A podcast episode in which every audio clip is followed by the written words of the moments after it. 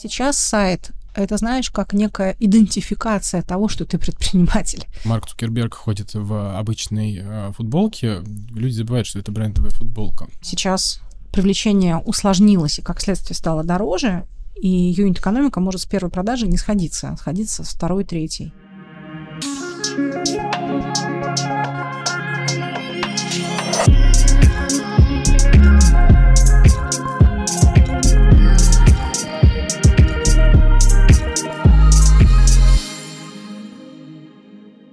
Привет, друзья! Меня зовут Сергей Гребенников, и снова с вами в эфире подкаста «За окном России». И я очень рад приветствовать э, сегодня у нас в студии Светлану Берегулину, моего друга, человека, с которым мы знакомы очень и очень э, давно. Познакомились при очень необычных обстоятельствах на премии Рунета, но об этом мы как-нибудь а, еще расскажем. Сейчас а, Светлана работает в компании InSales и заведует всем маркетингом. Свет, добрый день. Привет, Сергей. Ну что, давай обсудим, чем ты сейчас занимаешься. Я все по-прежнему маркетолог. Сейчас я работаю в компании InSales. Компания InSales сейчас разрабатывает продукт для управления онлайн-продажами во всех каналах, потому что сейчас их много. Раньше это были только сайты интернет-магазинов, а сейчас это и социальные сети, и мессенджеры, маркетплейсы. И наш продукт помогает делать это эффективно, без потерь, а, с полной прозрачностью всей своей операционной деятельности. У нас там много интересного. Ну, смотри, так как подкаст называется «За окном России», мы здесь говорим о бизнесе, предпринимательстве, сервисах и продуктах, а, которые работают на территории России. И, на самом деле, моя задача вот здесь а, аудитории рассказать о классных сервисах, которыми они могут воспользоваться. И почему я, на самом деле, всегда считаю, что это не реклама, когда мы говорим о тех продуктах и компаниях, а, которые представляют мои гости. Вот можешь рассказать, кому нужен сегодня сервис InSales э, и для чего он нужен? Я думаю, что наш сервис нужен всем, кто хочет продавать, скажем так, потребителям, ну, в сегменте B2C. B2B немножко по-другому устроена жизнь, а в сегменте B2C все, кто хочет продавать, причем там есть разные люди. Может быть, это производители, которые всегда продавали какую-то свою продукцию через дистрибуторов. И сейчас очень хорошее время для того, чтобы начать делать это и напрямую в том числе. Или, может быть, это те, кто где-то закупает какую-то продукцию, потом ее перепродает также. Причем он может делать это сейчас и на сайте, и на маркетплейсах. То есть все, что связано с продажей а, различных товаров в онлайн-каналах. То есть это сейчас широкое понятие. Раньше это были только интернет-магазины, а сейчас это понятие гораздо шире. И сейчас вообще, наверное, стоит говорить в целом про многоканальную торговлю, многоканальные продажи. Вот InSales — это для каких-то больших э, магазинов? Ну, то есть, условно, я продаю выпечку, я там, у меня небольшая э, кондитерская, да, и я понимаю, что, окей, в кондитерской у меня там посещаемость 100 человек в день, но при этом возможность кондитерского цеха сильно больше, да, я могу больше выпекать хлеба, я могу больше выпекать эклеров. Нужен ли мне на э, сайте кондитерской ваш продукт? Нужно понимать, что если ты знаешь, как организовать доставку своей продукции до своих покупателей, которые ну, дома сидят и смотрят сериалы, туда. Потому что для того, что связано вот с производством какой-то скоропортящейся достаточно продукции, но сложность не в том, чтобы ее хорошо представить на сайте, а в том, чтобы дальше всю цепочку поставок а, то есть вот как привести это качественный потребитель. Если ты знаешь, обязательно нужно делать. И быть представленным в этом канале тоже. Нет, я имею в виду, нужен ли мне сервис InSales э, на моем сайте кондитерской? И поможет ли он мне а, там, увеличить продажи? Смотри, это очень хороший вопрос, потому что, конечно же, есть много сервисов, а, благодаря которым вроде бы сайт становится не нужен.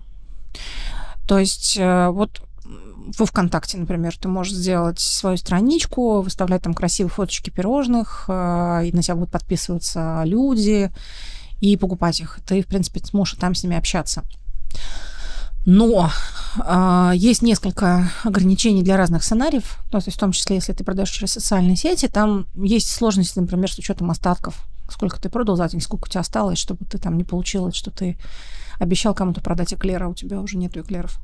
Для этого в том числе нужна наша система, потому что мы помогаем управлять именно продажами.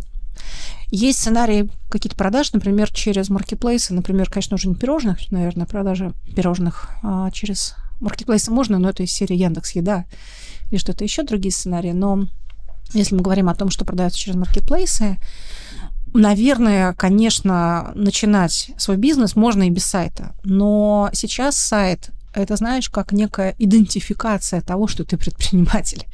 То есть а, пока у тебя нет такой сущности, как сайт, на котором есть каталог твоих товаров, ну и возможность купить в том числе, на самом деле непонятно, как тебя люди найдут, как идентифицируют. То есть это во многом такой же даже атрибут предпринимательской деятельности, я бы сказала. Естественно, наш продукт не просто позволяет там сайты создавать, там есть много других плюсов, как именно управлять продажами, ценами, остатками. То есть это не только то, что вот посмотрите, мы нас... А, то есть правильно я понимаю, что с помощью InSales я могу еще какой-то прототип сайта себе создать не мега сложный? Ну, изначально мы начали как раз с сайтов, uh-huh. и ты даже не можешь не прототип создать, а сам сайт интернет-магазина, и создать его достаточно просто и быстро а, без какой-то долгой разработки. Но это как раз то, что у нас, наверное, лучше всего сейчас развито. Но продукт меняется. И, как я сказала, ценность сейчас не только в создании сайта интернет-магазина, но и в том числе в дополнительном каком-то функционале, который позволяет хорошо, эффективно работать со своими покупателями. А вот будущее e-commerce в России ты видишь как 2-3 э, э, крупных э, маркетплейса или все-таки будущее за э, нишевыми магазинами? Будущее e-commerce за уникальными товарами. То, что мы с тобой обсуждаем, это каналы продаж. И маркетплейсы сделали большой вклад в развитие каналов продаж, ну, то есть как некого канала, который связывает продавца и покупателя. То есть сейчас и вот эта транзакция по покупке и транзакция дальше по доставке, она стала гораздо проще. Но эффективность торговли не только в том, чтобы эти транзакции просто совершались, она в том, чтобы а, у людей был, у покупателей хороший выбор того, что им нужно, ну, того, что у них востребовано, того, что обладает какой-то уникальностью, того, что им интересно и выгодно по цене. И следующий этап развития e-commerce как и любой, на самом деле, торговли, это в том, аж какое предложение селлеры или продавцы или производители могут сделать своим покупателям. С каналами продаж, в принципе, уже более-менее все понятно. Ну, то есть там еще будет, конечно, рост, развитие. И маркетплейсы туда очень много вложили в этот рост. Но следующий этап – это насыщение вот этого роста за счет развития каналов и рост за счет уникальных товаров. Но когда я задал тебе вопрос про будущее ли, ли за маркетплейсами, ты немножко э, покачала головой и типа нет. Так все-таки вот будущее зачем, кроме кан- вот каналов распространения? То есть ага. очевидно, что вот мы сейчас как а, потребители привыкли, то есть, ну, я, например, пользуюсь Озоном, кто-то там Wildberries, кто-то, что у нас еще, ну, наверное, сейчас два маркетплейса крупных, а, и там, и там можно купить абсолютно все. Они, наверное, ну, примерно одинаковые. Просто кто-то привык к одному цвету, кто-то к другому. Туда заходит. И я реально, то есть вот э, за любой покупкой я иду на Озон, потому что я не хочу стоять в очереди, я не хочу никуда ехать, мне очень удобно. Ты думаешь, э, поменяется способ потребления у людей как-то? Смотри, когда тебе нужна белая футболка, ты идешь на Озон, набираешь в поиске белая футболка, выбираешь по каким-то признакам, что тебе больше подходит. Может быть, по сроку доставки, может быть, по цене, может быть, по качеству, может быть, по отзывам. И покупаешь ее. Но если ты хочешь купить, например, какой-нибудь бренд. Например, ты хочешь купить... Ну, мобильные телефоны сейчас тоже достаточно часто покупают через маркетплейсы. Но ты хочешь купить какой-то действительно бренд. То есть ты знаешь, что ты хочешь определенный уникальный продукт, определенный уникальный товар, ты не обязательно за ним пойдешь на маркетплейсы. То есть, возможно, он там даже не представлен. То есть есть очень много примеров брендов, которые имеют свою сеть дистрибуции. Это могут быть и салоны продаж в офлайне, и онлайн-магазины. И они могут в маркетплейсах быть представлены.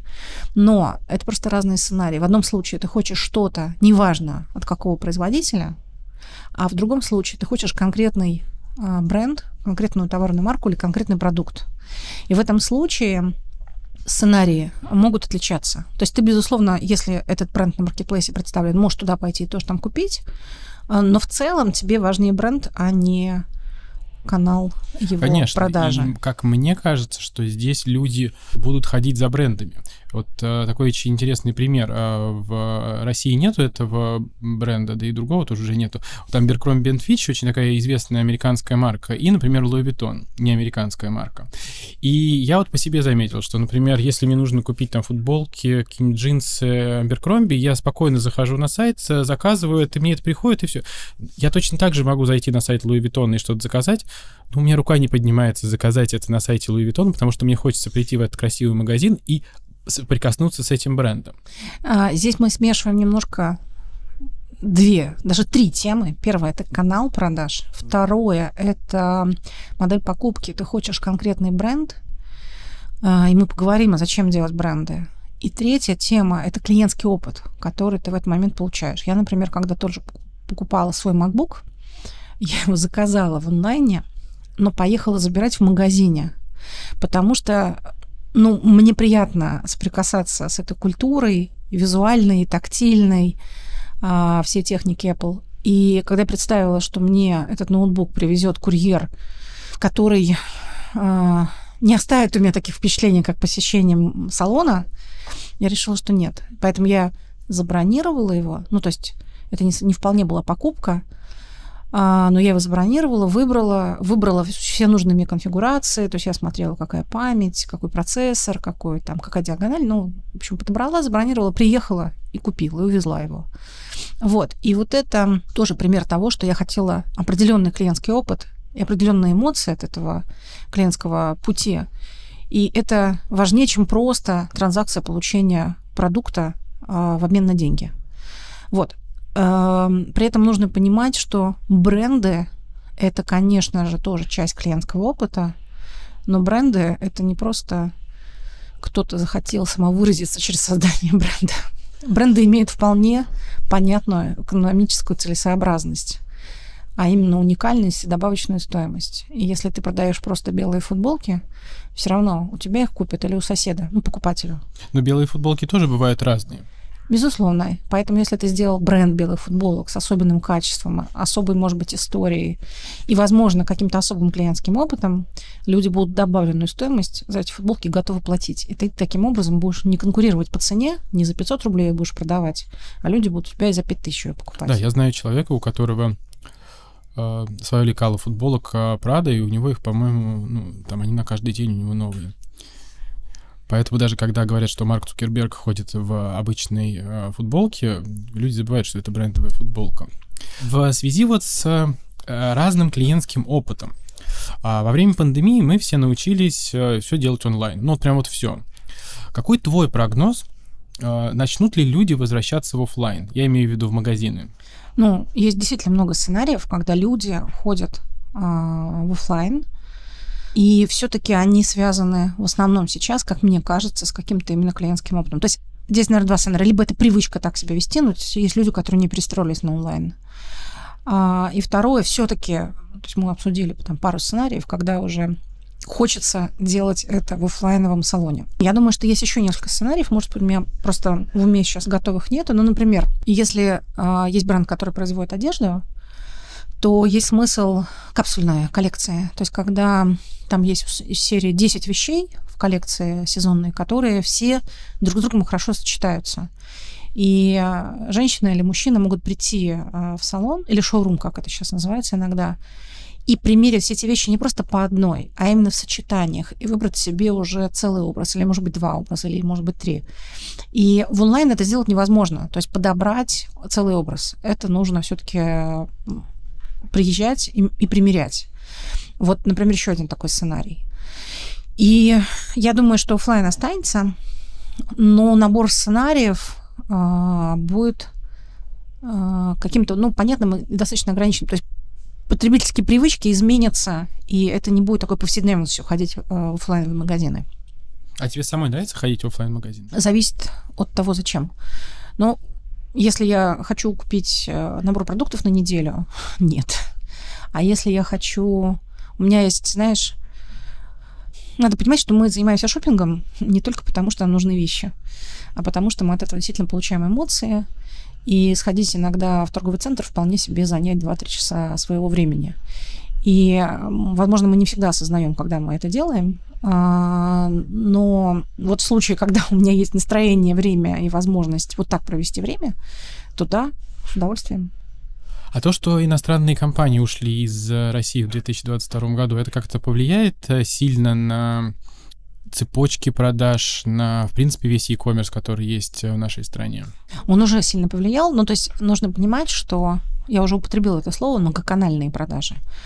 То есть сейчас есть некоторое количество каналов продаж, и очень мало кто из э, производителей или из ритейлеров работает только вот в офлайне. У всех есть э, доставка, бывает собственная э, сайты, бывает работа через маркетплейсы и так далее. И это влияет на всю, на все продажи в целом, конечно же, но на, на онлайн в том числе, потому что, естественно, у западных брендов большая доля продаж была в онлайне в том числе.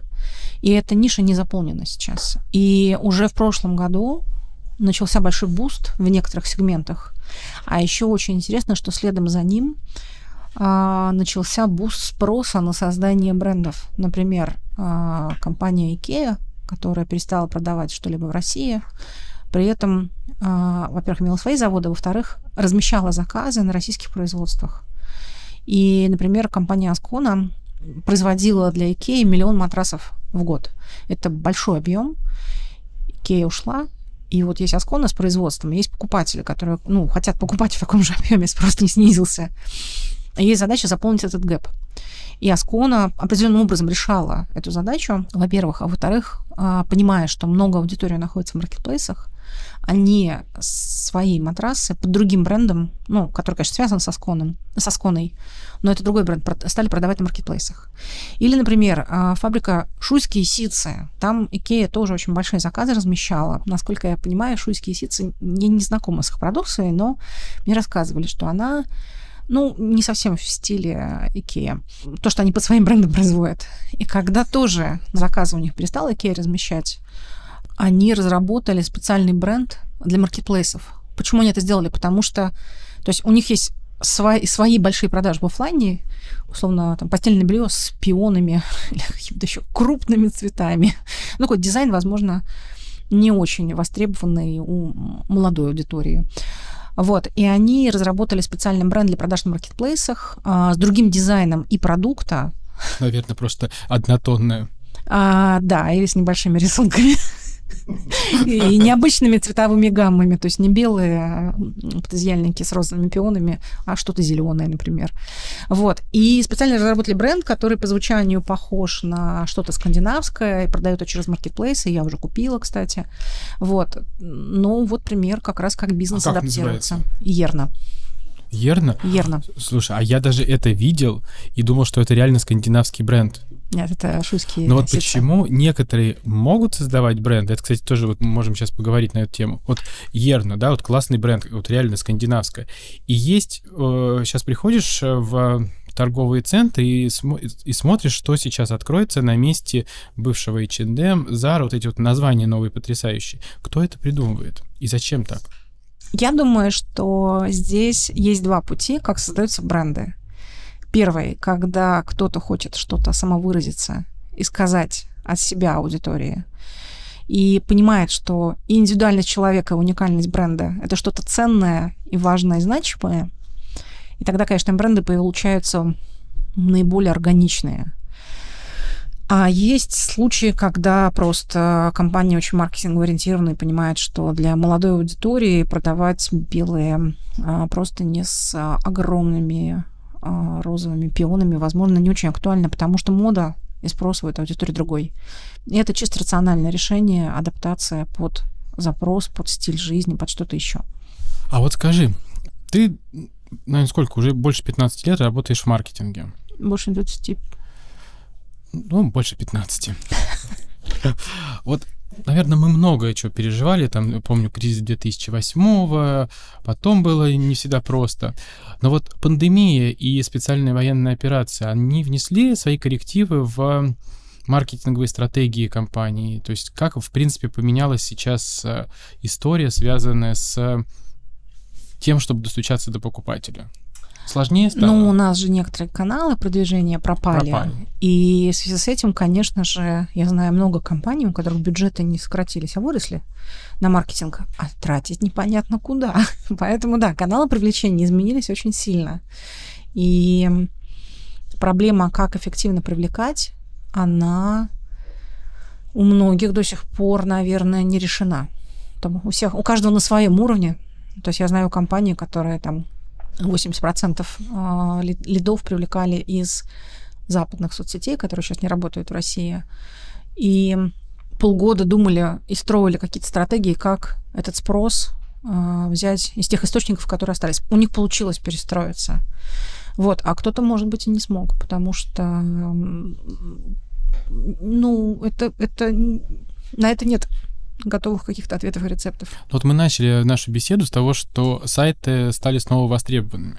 А, ну, например, там малый и средний бизнес, мне кажется, там год назад еще не задумывался о том, чтобы открыть и запустить э, сайт. Мне кажется, все в первую очередь думали, как классно сделать Инстаграм себе. И там показывать свои продукты, фотки с классными людьми и так далее. Ну, я думаю, что в чем-то это осталось кто-то так и продолжает. Просто платную рекламу ты там не можешь размещать. Нет, вопрос-то в платной рекламе это да, но с другой стороны, я как пользователь, с одной стороны, а, могу уже и не заходить в этот Инстаграм. Да, аудитория сократилась. Сильно сократилась? Сильно. Поэтому, конечно, все стали думать о том, что нужно снова сайты запускать. А, ты знаешь, а, сайты действительно без трафика такая абсолютно вещь, как визитка, которая у тебя лежит в кармане, а ты такой, ну, некому ее отдать, пусть лежит. Вот. И я бы не сказала, что сейчас для всех есть готовые рецепты, как сделать сайт, э, как сделав сайт, привлечь на него аудиторию. Это тоже сейчас изменился ландшафт этого всего. Есть у нас много рекламных инструментов э, и от Яндекса, и от ВКонтакте, э, которые пока скажем так, наверное, не весь их потенциал реализован. То есть можно и через Zen продвигаться, можно через а, рекламной сети Яндекса продвигаться. То есть можно через Телеграм, конечно же, продвигаться. Это вообще тренд 22-23 годов. Но это все, как бы сказать, все еще адаптация, то есть это все еще не полноценная замена тем системам привлечения, которые а, были выстроены до 22 года. Но при этом вот мы даже по себе видим эффективность размещения рекламы в Телеграме мне кажется, снизилась в разы, в отличие от того, что было несколько лет назад. А эффективность рекламы в Телеграме снизилась? Да. То есть объем э, трафика мы получаем больше, но условно лидов мы получаем с этого сильно меньше. Telegram имеет свою специфику достаточно сильную. Ну, то есть это все равно точечное размещение с ограниченной аудиторией, ограниченным привлечением. Плюс оно сейчас фрагментированное, то есть тебе, чтобы привлечь много лидов, нужно одновременно выйти, не знаю, в 100 каналах. это достаточно большая операционная работа. То есть есть биржи, а, есть Telegram Ads сейчас, но все равно это операционно, то есть это больше каких-то а, нужно сделать операций, чтобы там разместить какую-то рекламную кампанию. То есть это вообще другой тип рекламы. Он работает. А, ну, туда нужно вкладывать, во-первых, усилия все-таки в создание собственной аудитории, собственных каналов. Это то, что потом генерит. Ну и понимать, что получить сразу большой охват, а, с учетом того, что фрагментация происходит канала, достаточно сложно. Угу. Вот мы начали немножко про тренды говорить э, в маркетинге. Вот, а можешь привести там 3-4 тренда в маркетинге в 2023 году? Что прям вот будет э, выстреливать? Телеграм, работа с собственной аудиторией, то есть э, сейчас привлечение усложнилось и, как следствие, стало дороже, и юнит-экономика может с первой продажи не сходиться, сходиться с второй, третьей. И для этого нужно выстраивать стратегии работы с той аудиторией, которую накопили в разных каналах. Она может быть в виде подписки, например, люди оставляют адреса, чтобы подписаться на рассылку, или у вас ну, в принципе, соглашаются получать письма. Это может быть мессенджеры, мессенджеры и разрешение присылать им что-то в мессенджерах. Могут быть звонки, ну и так далее. Там инструментов много, но смысл один. Каким образом так э, работать собственной базой и так им делать предложение, чтобы они покупали второй, третий раз и так далее. Вот. А, дальше сообщество. Это вообще очень большой тренд, мне кажется, он не связан напрямую с тем, что сейчас происходит вот у нас в экономике, в информационном пространстве, там, в рекламных инструментах, это вообще отдельный тренд. Мне кажется, он связан с развитием информационного общества, не побоюсь этого сказать. А, но из-за объема огромного потока когнитивной информации, когнитивной нагрузки, людям сложно самостоятельно его обрабатывать и делать какой-то рациональный, осознанный выбор там, в пользу каких-то решений, покупок товаров, сотрудничества, чего-то еще.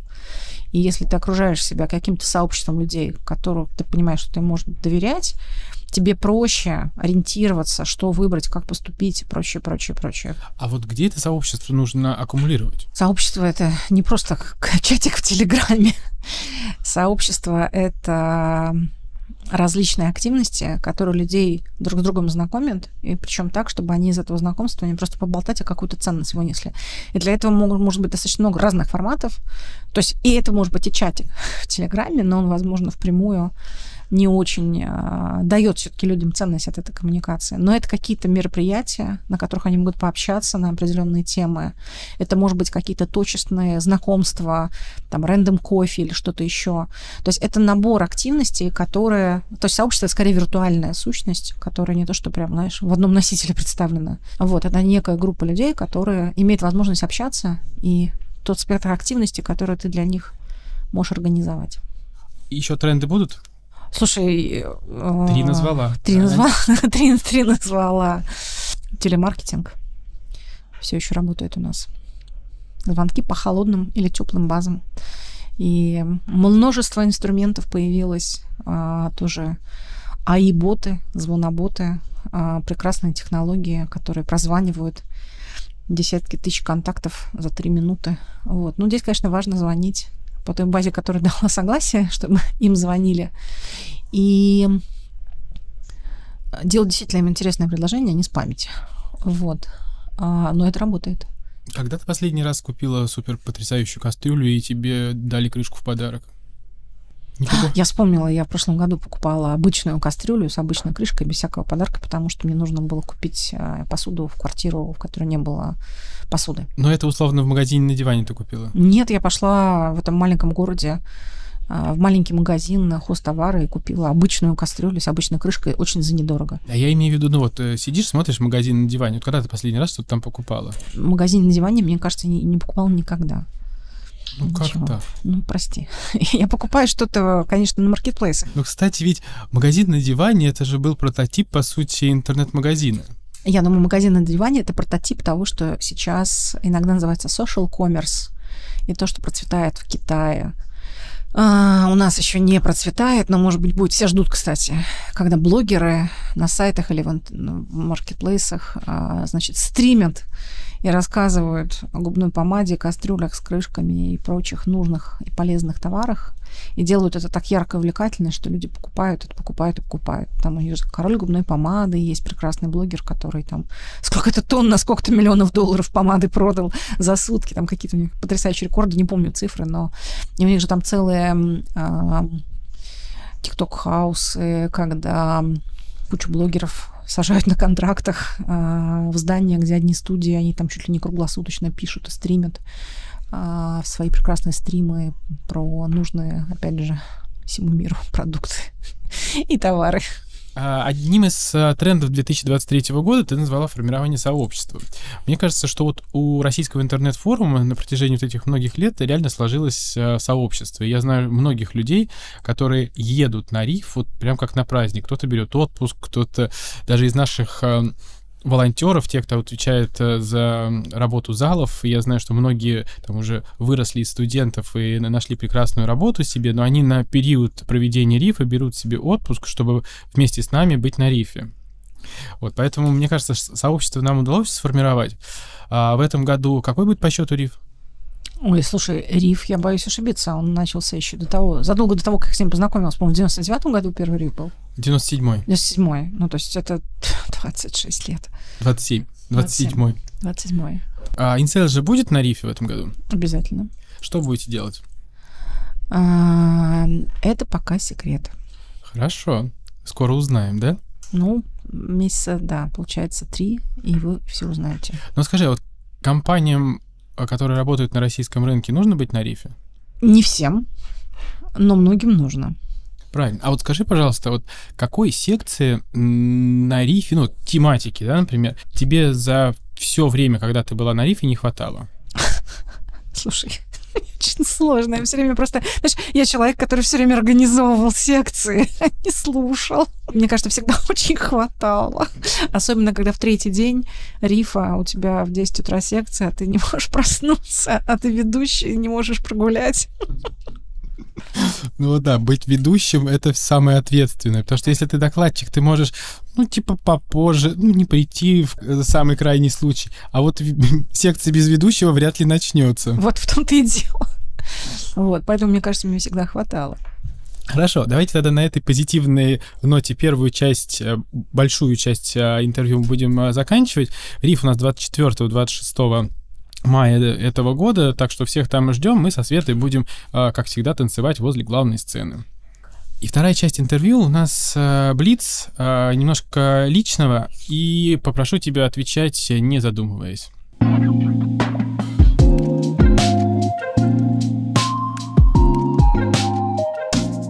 Какое бы место в России ты хотела бы посетить? Я до сих пор не была на Курилах. Пора. Какой у тебя любимый художник? А мой любимый художник Василий Кандинский. Абстрагироваться от всего офлайн или онлайн шопинг? Онлайн. Добро побеждает зло?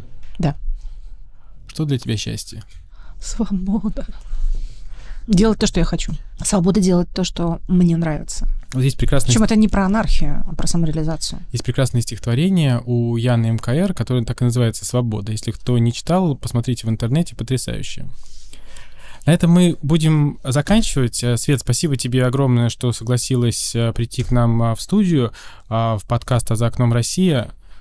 До новых встреч. Спасибо тебе большое. И тебе спасибо. Пока-пока. Пока. -пока. Пока.